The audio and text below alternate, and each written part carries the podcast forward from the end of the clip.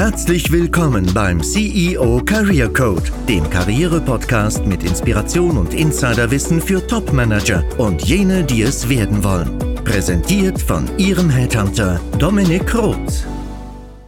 Was hat Psychotherapie mit Karriere zu tun? Dass dieser Podcast Themen der Sozialpsychologie in Verbindung mit Karriere bringt, ist vielen treuen Zuhörer und Zuhörerinnen geläufig. Aber Freud und Business, wie ist das vereinbar? Roland Kopp-Wichmann ist Coach in Heidelberg und betreibt dort eine sehr erfolgreiche Praxis, in der er psychoanalytisch vor allem Managern dabei hilft, die Ursache ihres Leidensdruck, in welche Richtung auch immer dieser geartet ist, dort zu finden, wo niemand sucht. Seine Methodik ist dabei zumindest meines Wissens nach einzigartig. Er bietet nämlich lediglich drei Stunden zur Analyse an und schafft es dann, zum Kern des Problems durchzudringen. Was erwarten wir als High-Performer von dieser Podcast-Episode? Interessante Fallbeispiele und auch methodisches Wissen für die Führung und Selbstreflexion. Herzlich willkommen, Herr Kopp-Wichmann. Hallo, Herr Roth, freue mich hier zu sein. Ja, freut mich auch. Ist mir eine Ehre, dass Sie uns ähm, tatsächlich mit Ihrem Wissen bereichern aus der Psychoanalyse, aus der Psychotherapie. Es ist ja eine Thera Therapiemethode, die Sie, die Sie anwenden.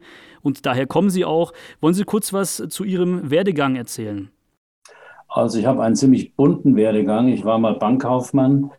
Ähm, da gefiel es mir nicht so. Dann bin ich zu IBM gegangen, ähm, als es noch äh, keine PCs gab, aber Lochkarten und riesige Datenverarbeitungsmaschinen. Dann bin ich in der Werbung gelandet, weil mich das interessiert hat und war Werbetexter in Frankfurt. Und ähm, dann gab es eine Rezession, musste ich mich nochmal neu orientieren und dann habe ich zum Schluss äh, Versicherungen verkauft, Lebensversicherungen, sehr erfolgreich.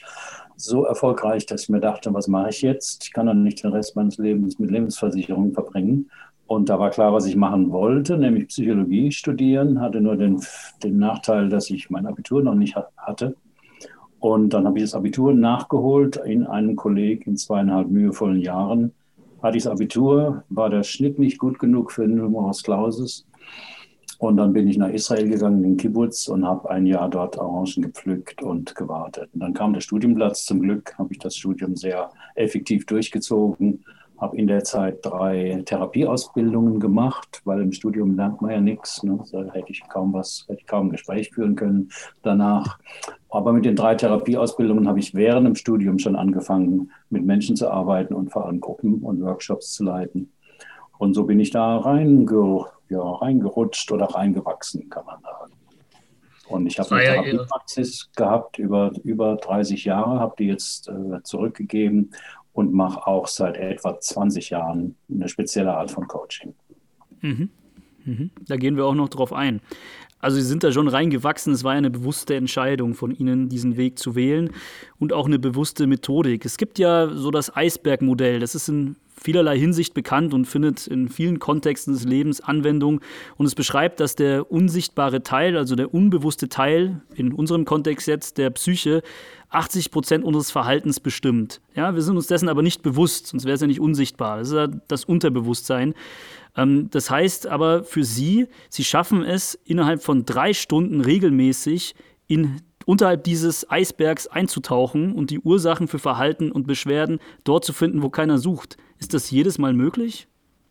Äh, ja, das ist jedes Mal möglich. Das ist zwar erstaunlich, auch für die Klienten, ähm, aber es ist jedes Mal möglich, weil ich ähm, zwei bestimmte Techniken habe. Das stimmt mit dem Eisbergmodell, äh, dass das meiste unbewusst ist. Und das Blöde an dem Unbewussten ist, man weiß nicht, was man nicht weiß. Hm? So, man kann nicht sagen, streng dich an, jetzt guck doch mal oder so. Man braucht einen bestimmten Zustand und das ist die vielberühmte Achtsamkeit, die habe ich 1900, was war das, 83 kennengelernt bei einem amerikanischen Trainer. Da kannte das hier kein Mensch. Der sprach immer von Mindfulness und dass man das bräuchte, um mit Menschen zu arbeiten um eben aus, dem, aus der Verstandesebene herauszukommen. Auf der Verstandesebene kann man nicht wirklich etwas klären, warum habe ich dieses Problem. Da kommen nur Theorien und, und was man angelesen hat oder irgendwelche Fantasien, sondern man muss in die Erfahrung gehen und vor allem in die emotionale Erfahrung. Und dabei hilft einem die Achtsamkeit, dass man also sich hinsetzt und die Augen schließt. Und Sie haben vorhin Sigmund Freud erwähnt, der hat das auch schon ganz früh äh, gefunden. Es ist die spontane Assoziation. Also einfach gucken, was fällt mir ein zu einem bestimmten Begriff. Bei mir sind es bestimmte Sätze, mit denen ich arbeite. Also nicht nachdenken, was könnte das bedeuten, wie kann man das verstehen, wie kann man das interpretieren, sondern was fällt mir spontan ein. Und mit diesen, und mit diesen beiden ja, Methoden, möchte ich sagen, schaffe ich es mit jedem Menschen relativ ähm, zum Kern zu kommen. Und das Dritte ist noch, ich arbeite sehr viel mit Emotionen. Weil mit dem Verstand kann man sich viel vormachen. Ja, vielleicht ist es so, vielleicht ist es so. Aber in dem Moment, wo man eine deutliche Emotion zu einem Begriff, zu einem Thema hat, weiß man, ah ja, das scheint damit zusammenzuhängen. Mhm. Wir nutzen ja auch äh, verschiedene diagnostische Methoden, um Manager einzuschätzen. Und ähm, um das tun zu können, brauchen wir erstmal die Selbstauskunft dieser Manager. Und da ähm, füllen die eben auch einen Persönlichkeitsfragebogen aus und da gibt es auch so ein paar Stichworte lediglich, also ein Bereich mit ein paar Stichworten, das äh, heute ist Punkt, Punkt, Punkt. Ja, und das ist, finde ich, auch immer ganz interessant, was tatsächlich dann dabei rauskommt, auch wenn es natürlich nur eine situative, ähm, situativen Zustand oftmals widerspiegelt. Aber trotzdem ähm, hilft mir das dann schon und wir machen das ja dann so, dass wir das aber nur als Hypothese nehmen. Ja, also wir gehen dann und validieren das dann nochmal, um letztlich auch Verhalten schließen zu können. Also wir gehen ja eigentlich weg von, Sie kommen ja eigentlich von einer anderen Richtung. Verhalten Richtung Psyche und wir wollen aus der Psyche letztlich Verhalten prognostizieren. Ähm, in unserer Methodik, ähm, sage ich jetzt mal, der Management-Diagnostik. Das ist durchaus ähnlich. Da benutzen Sie ja auch spontane Assoziationen. Also wenn Sie vorgeben, mhm. meine größte Angst im Leben ne, oder äh, was ich auf jeden Fall mal erreicht, hab, erreicht haben möchte oder was ist, äh, wann wäre ich erfolgreich. Ne? Das sind alles äh, Trigger, die äh, spontane Assoziationen aufrufen sollen. Und ähnlich arbeite ich auch. Ja. Allerdings mit bestimmten Sätzen, die sogenannte Lebensthemen. Das ist also mein Ansatz. Ich, ich bin überzeugt, wie viele andere äh, Therapeuten auch, dass äh, wir alle verschiedene Lebensthemen haben, mehr oder weniger konflikthafte Situationen, die meistens mit den ersten zehn, zwölf Lebensjahren zu tun haben, wo wir etwas erlebt haben in der Herkunftsfamilie, mit Geschwistern, in der Schule, wo auch immer. Und wo die eine oder andere schwierige Situation war, und wir eine Strategie brauchten dafür. Und die haben wir gefunden, die hat ihren Preis, besser haben wir aber nicht gefunden. Und das sind genau diese Strategien, die einem heute als Erwachsener, egal wie alt man ist, 40, 50, 60, in bestimmten Situationen im Weg stehen. Mhm. Nehmen wir doch mal ein Fallbeispiel. Ich verfolge es ja schon etwas länger. Und ja. da ist mir eine Folge jetzt in Vorbereitung auf diese Podcast-Episode in den Sinn gekommen, als jemand sozusagen damit konfrontiert war, fast seinen Job zu verlieren, weil er notorisch zu spät kommt. Ja. Und sie hatten da in dieser Unpünktlichkeit ähm, in der Arbeit mit demjenigen auch rausgearbeitet, dass da eine Systematik dahinter steht. Der kam nämlich immer 15 Minuten, glaube ich, war das zu spät.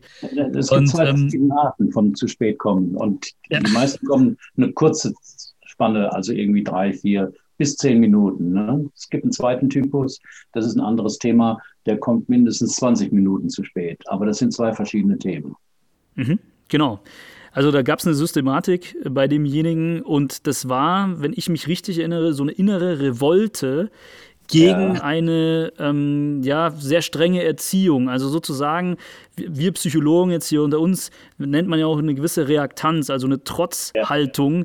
gegenüber ja. der Außenwelt, die man dann entwickelt und die sich stabilisiert. Ich bin ja auch noch richtiger Psychologe hier, schon lange nicht mehr so ein Gespräch führt, also finde ich auch erfrischend. Aber faktisch gesehen, ähm, ist das, sind Sie da dem, dem Kern näher gekommen? Können Sie das nochmal darstellen in Kurzform? Naja, das Spannende beim zu spät kommen ist ja, ähm, es sind immer dieselben Leute, die zu spät kommen. Und die kommen immer auch eine ziemlich ähnliche Zeitspanne zu spät. Also wer zwei Minuten zu spät kommt, kommt meistens zwei Minuten zu spät und nicht mal zwei, mal acht, mal ist er zu früh da, mal trifft das genau, sondern meistens zwei. Die Leute, die zehn Minuten zu spät kommen, kommen zehn Minuten zu spät.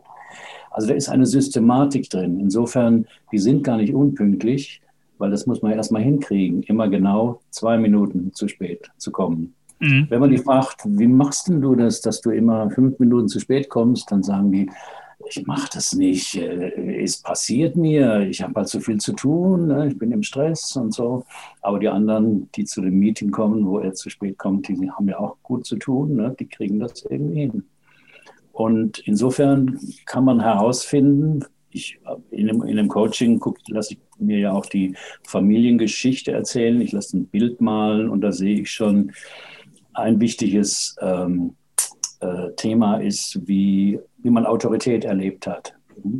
Also gibt es irgendwie so eine ganz strenge Autorität, ne, solange du die Füße unter unseren Tisch, ne, den Spruch kennen ja ganz viele Leute, wo das irgendwie sanktioniert wird und dergleichen, was, du kommst fünf Minuten zu spät, dann gibt es nichts zu essen und so. Also wo jemand erlebt hat, dass ähm, über Pünktlichkeit Macht ausgeübt wird. Und jemand, der heute die Meeting-Einladung auf den Tisch kommt, 15, äh, bekommt, 15 Uhr äh, Meeting und dieses Thema hat, der fühlt sich, der, für den ist es nicht eine nützliche Information wie für die anderen. Oh ja, 15 Uhr ist ja gut, wenn alle da sind, können wir pünktlich anfangen, sondern der fühlt sich unbewusst, das ist der entscheidende Begriff, unbewusst in seiner Freiheit eingeschränkt und will dagegen opponieren. Aber er sagt nicht, ich gehe da nicht hin, ich gehe jetzt absichtlich mal zehn Minuten zu spät, sondern der nimmt eine Minute, bevor er losgehen müsste, noch ein Telefonat an, obwohl er vielleicht weiß, ja, jetzt komme ich natürlich zu spät, wenn ich das Telefonat jetzt führe. Und der, derjenige weiß nicht, warum er das tut. Das ist der springende Punkt. Er sagt, ja, ich weiß und ich fühle auch immer die Kaffeekasse, das ist lästig, aber ich nehme es immer vor, aber es passiert, es passiert. Und dahinter steckt in der Regel immer eine Rebellion, dass man sich halt durch, durch einen Termin irgendwie eingeschränkt fühlt in seiner Freiheit.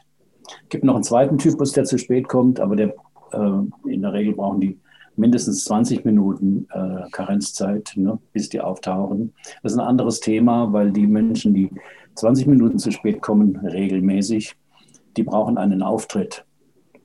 Die wollen nicht einfach dabei sein, sondern die wollen gesehen werden. Und wenn das Meeting in Gange ist und 20 Minuten nach Meeting geht, geht die Tür auf, gucken alle dahin, Mensch, wer kommt denn da noch? Ne? Und derjenige glaubt, ja, die schauen mich jetzt an, weil ich so wichtig bin. In Wahrheit denken die was ganz anderes. Ach, da kommt da wieder der aufgeblasene Pinkel, der immer einen Sonderauftritt braucht. Ne? Aber das ist auch unbewusst für denjenigen. Und deswegen, ähm, weil Sie vorhin sagten, kann man da selber drauf kommen, schwer zu erkennen. Trotzdem würde ich gerne in die Methodik noch eintauchen und da kurz Zeit investieren. Also haben Sie vielleicht so drei Tipps, drei selbstreflektierende Fragen wie eine Führungskraft, selbst die Ursache bei sich finden kann oder wie man mit Mitarbeitern umgehen kann, ähm, um den vielleicht nicht immer zu ermahnen, um nicht immer an der Oberfläche zu bleiben, sondern den selbst mal zum Nachdenken anzuregen. Also tatsächlich methodisches Wissen für unsere Zielgruppe hier.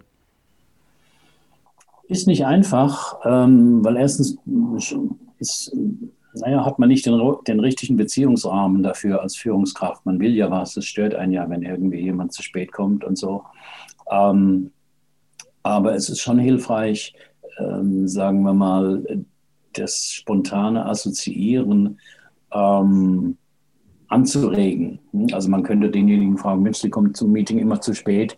Äh, wie ist es eigentlich im Privatleben? Wenn Sie eine Reise gebucht haben, kommen Sie da auch auf den letzten Drücker zum Flieger? Ne? Oder ist es da anders? Meistens ist es so, dass in einem anderen Bereich ähm, die Leute sich anders verhalten und dann könnte man eben die Aufgabe oder die Frage stellen, was ist denn der Unterschied für Sie, wenn Sie mit Ihrer Familie verreisen ne, und pünktlich den Flieger kriegen und äh, wenn aber eine Meeting-Einladung äh, da ist. Aber die meisten Menschen sind ja nicht geschult in diesem über sich nachdenken, sondern die verlieren sich und denken, ach ja, das hat bestimmt damit zu tun und so. Insofern, man braucht schon ein gehöriges Maß an Selbstkenntnis, ähm, um sich selber auf die Schliche zu kommen. Deswegen gibt es ja die vielen Coaches, äh, weil man von außen sieht man das einfach besser. Mhm. Äh, was noch nicht heißt, dass derjenige es auch auch annimmt. Hm, also nochmal zurück zu dem, der immer 20 Minuten zu spät kommt. Wenn ich dem sage, ähm, naja, Sie, Sie, Sie, Sie, Sie glauben, Sie kommen sich als sehr wichtig vor, ne? Ähm, dann löst es ja nichts aus. Dann sagt er, ich bin wichtig. Ne? Schließlich bin ich ja der CEO oder wer auch immer. Und dann mit meinem Vorgehen äh, versuche ich ihn emotional erleben zu lassen, worum es eigentlich geht. Und dafür braucht mhm. man wieder Achtsamkeit. Und dann mache ich kleine Experimente. Ähm, und zwar sage ich, bitte mal die Augen zu schließen und ich gebe Ihnen mal einen Satz, den Sie bitte so vor sich hin sagen und einfach gucken, was innerlich passiert, gefühlsmäßig, gedanklich, äh, körperlich. Und demjenigen mit den 20 Minuten will ich sagen, ich bitte Sie mal den Satz zu sagen, ich bin ein ganz normaler Mensch. und Sie ahnen, was da passiert. Ähm, dann wird er merken, dass es sich ärgert, dass er das kränkend findet, dass das nicht stimmt, dass Widerspruch sich regt oder sonst was. Und dann, ähm, ja, ich, ich, suche Sätze aus, die auf Widerstand stoßen. Und dann sage ich, aber jeder ist doch, normaler, ist doch ein normaler Mensch. Egal ob Präsident oder Klofrau, jeder muss ein paar Stunden schlafen, dreimal am Tag was essen, aufs Klo gehen. Jeder will glücklicher sein als unglücklich, lieber gesund als ungesund. Das teilen wir mit 95 Prozent aller Menschen. Das ist normal. Und normale das Menschen wissen, wenn eine Meeting-Einladung da ist, ist es gut, wenn alle da sind. Mhm. Also sie versuchen erstmal, ich fasse es mal kurz zusammen, auf äh, sozusagen mit einem, ich sage jetzt mal provokativen Satz, so würde ich das jetzt mal bezeichnen, ja. der zum Nachdenken ja. anregt, in die Achtsamkeit, ähm, an die Achtsamkeit zu appellieren, also sozusagen, bleiben Sie mal da, was sagen Sie eigentlich zu dem Satz? Ich meine, das kann man als Führungskraft schon machen, wenn man ein gewisses Verhältnis hat, warum auch nicht? Ja, sagen Sie doch mal den Satz. Ja. Und dann gehen sie wieder zurück. Erst dann, wenn derjenige das für sich erkannt hat und gefühlt hat, gehen sie wieder zurück auf die rationale Ebene, wenn ich es richtig verstehe. Ja? Dann, dann rationalisieren sie es ja selber. Also. Naja, ähm, die Sätze, mit denen ich arbeite, das sind immer Tatsachen. Mhm. Äh, oder Wahrheiten, so ungefähr. Ne? Eine, ähm, Sie haben vorhin im Vorgespräch haben Sie gesagt, ein Thema ist zum Beispiel Entscheidungen. Ne? Das ist ein ganz häufiges Coaching-Thema. Ich kann mich nicht entscheiden welche Frau, welcher Job, welche Wohnung, wie auch immer. Und, und äh, Entscheidungen äh, oder Entscheidungsschwierigkeiten aus meiner Sicht sind immer ein Thema von Erwachsensein. Weil wenn man erwachsen ist, weiß man um die Schwierigkeit des Entscheidens, dass man nämlich Fehler machen kann. Dass man das aber erst hinterher erfährt, dass man im vor der, vor der Entscheidungsfindung nicht weiß, was ist die beste Entscheidung, trotz Pro- und Kontralisten oder so. Man braucht ein Bauchgefühl und trotzdem ist man nicht gefeit.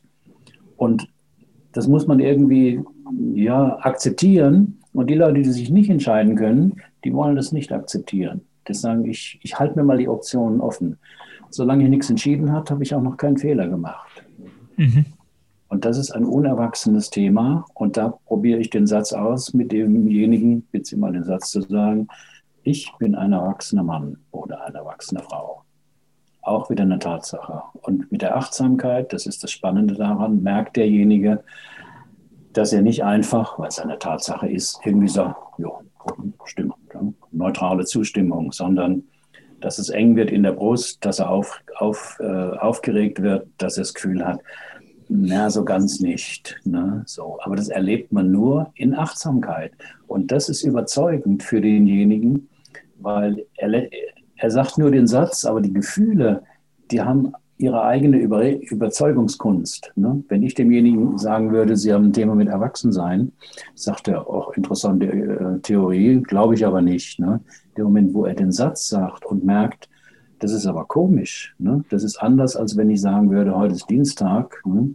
Und er sagt, heute ist Dienstag, ist auch eine Tatsache. Dass jemand mit 46 ein erwachsener Mann ist, das ist eigentlich eine Tatsache. Wenn jemand dabei merkt, ja, ist irgendwie komisch, dann mhm. weiß man, ähm, da hat jemand einen Konflikt und meine Methode funktioniert, äh, basiert darauf, unbewusste Konflikte erlebbar zu machen. Mhm. Also ich bin auch ehrlich gesagt von meiner Überzeugung her ein bisschen so ein Gegner von diesem Thema, äh, die Führungskraft als Coach. Das ist sehr angelsächsisch getrieben worden, in unserer Branche zumindest. Hieß es immer, ja, äh, Dominic, we're searching for a coach. Ja, und dann dachte ich mir immer, ja, dann, dann glaube ich, sollten sie woanders ein paar Sessions buchen. ähm, und deswegen, ich bin auch so der Meinung, wenn man so Teil dieses Systems ist, dann ist es natürlich sehr schwierig, ähm, irgendwo an Achtsamkeit zu appellieren. Aber es ist trotzdem mal eine Möglichkeit, es zu tun. Also ich meine, wenn man ein gewisses Verhältnis hat, finde ich schon okay, dass man mal sagt, wollen wir mal kurz innehalten, ähm, probier doch mal den Satz für dich, wie fühlt sich das an, ja, oder in so einem ja. Gespräch einfach. An, ja. Also ja. man kann, sagen wir mal, in, die, in eine Art Mentorenrolle schlüpfen. Sagen. Vergessen Sie mal, dass ich Ihr Chef bin. Ne? Ich bin jetzt einfach mal ein Mentor, der mhm. sich auskennt in bestimmten Themen. Und angenommen, dieser Mentor würde Ihnen mal dieses Experiment vorschlagen. Dann mhm. kann man es probieren. Aber ähm, es kommt auf die Beziehung an, weil das funktioniert nur, ähm, wenn das Unbewusste der Situation traut. Mhm. Nur dann kann man ja ehrlich sein. Ne? Wenn jemand merkt, oh, bei dem Satz, ich bin ein erwachsener Mann, äh, äh, habe ich irgendwie Bauchweh, ob derjenige sich das traut zu sagen, ne? dem gegenüber, mhm. und dann denkt, Mensch, was denkt der für, für mich, äh, denkt der über mich, ähm, der setzt mich ja gleich ab. Ne? Also insofern halte ich nichts dafür, äh, äh das, oder ja. Man kann es in, in, Gruppen machen als Übung, das geht auch und dann meinetwegen austauschen lassen unter den, unter den Mitarbeitern. Äh, das das habe ich schon gemacht, habe ich auch angeleitet. Das geht ganz gut, weil mhm. dann ist mhm. äh, der private Rahmen ein Stück weit gewährleistet. Mhm. Okay. Also dieser Podcast behandelt ja sehr stark auch die Sozialpsychologie, bringt die Sozialpsychologie und Social Hacks, wie ich das nenne, auch in Verbindung mit Karriere, mit Auftreten, aber natürlich auch mit, also auch Bias, sozusagen verzerrte Wahrnehmungen in Verbindung mit Entscheidungen. Also auf diesem Podcast gibt es die eine oder andere Episode, ähm, beziehungsweise die eine oder andere wird auch noch folgen dazu. Deshalb für Sie als Zuhörer, Zuhörerin auf jeden Fall den Podcast abonnieren, um das nicht zu verpassen. Sie sehen schon, wir beleuchten Karriere auf einer ganzheitlichen Ebene. Was ich eigentlich nochmal fragen wollte, ich komme zu dem Punkt zurück, besser entscheiden. Denn ich als Berater, also Headhunter sind ja auch in einer beratenden Funktion tätig, begleite ja Entscheidungen und versuche dann ähm, meine Unternehmenskunden von gewissen Bias sozusagen zu bewahren.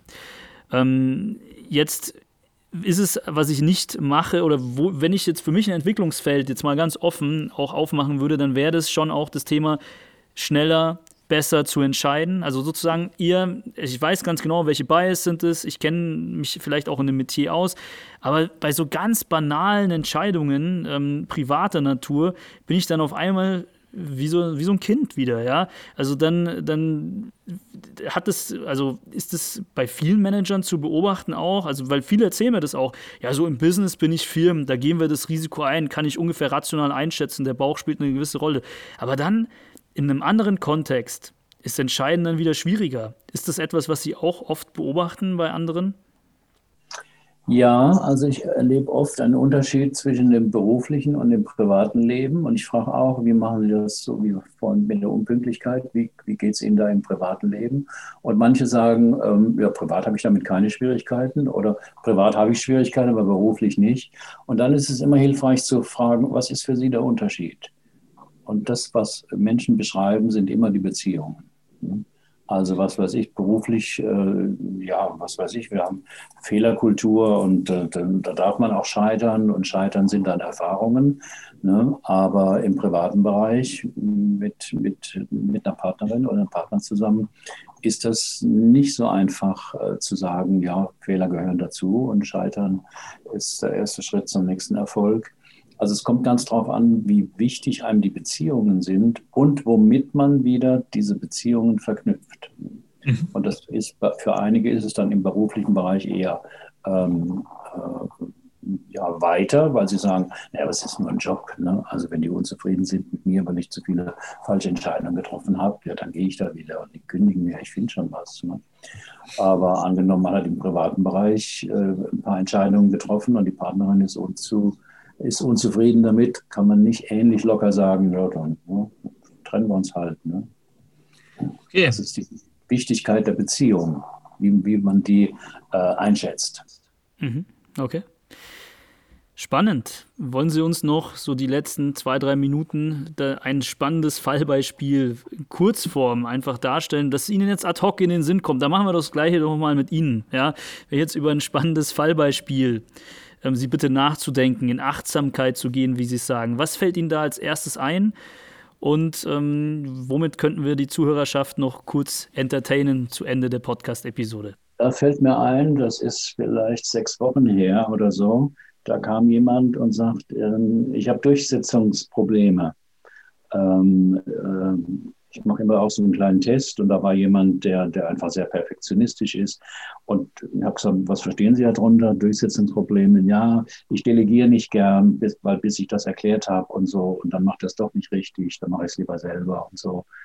Und aber für meine Mitarbeiter ist es natürlich nicht gut, wenn ich alles an mich ziehe und so. Ich weiß, dass ich delegieren müsste.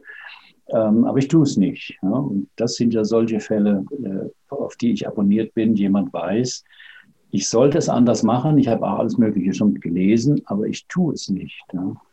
Und ähm, da habe ich, mit dem habe ich, äh, auch wenn wir die Familiengeschichte angeguckt haben, zusammen hatte ich auch das Gefühl, äh, jemand hat Schwierigkeiten mit dem Begriff Autorität, weil wenn man Chef ist, hat man die Autorität.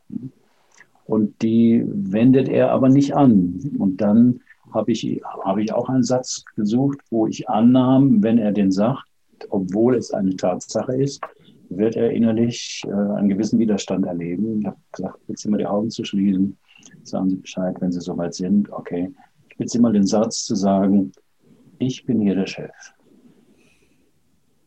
Und dann hat er gemerkt, er wurde der Hals eng, dies und das. Und dann beginnt das Spannende. Das ist ja auch für den Klienten unheimlich spannend, weil der merkt, ja, das stimmt doch, der Satz. Wieso wirke ich an dem Satz so rum? Ne? Das muss ja irgendeinen Grund geben. Haben gesagt, ja, warum ist der Satz so für Sie schwierig?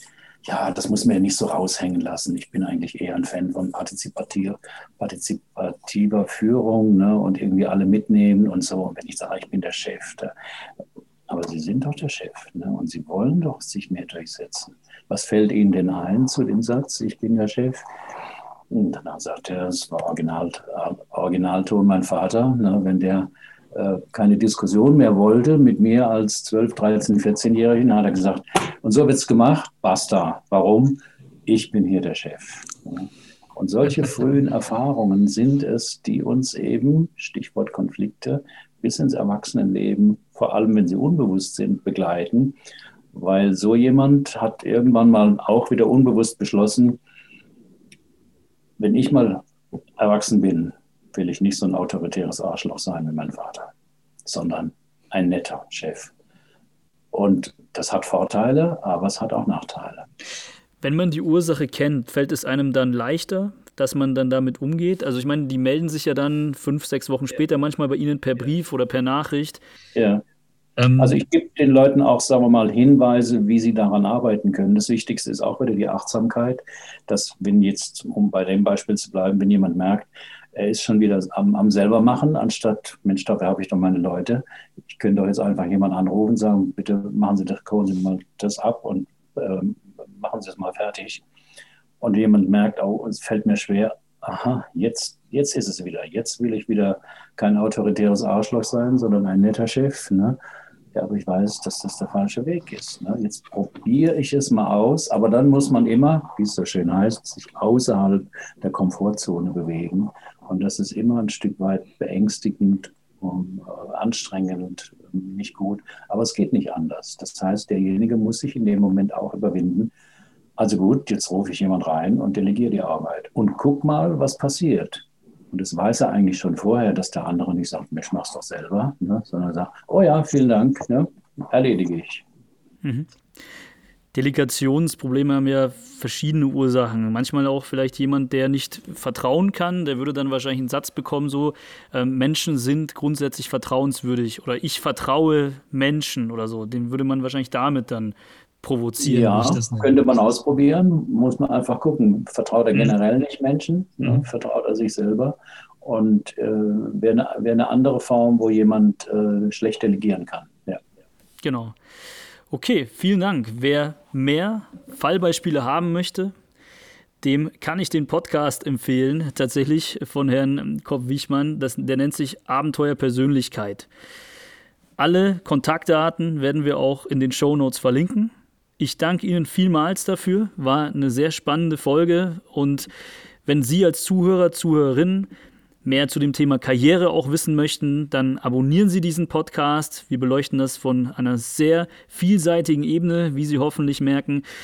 Wenn Sie von meinem methodischen Wissen profitieren möchten, zum Beispiel in der Situation der Neuorientierung, wenn Sie auf der Suche sind nach einem neuen Job als Manager, beziehungsweise vielleicht sich für Beirats-, Aufsichtsratsmandate interessieren, dann sehen Sie auch mal in den Show Notes, dort können Sie ein kostenfreies Gespräch mit mir buchen.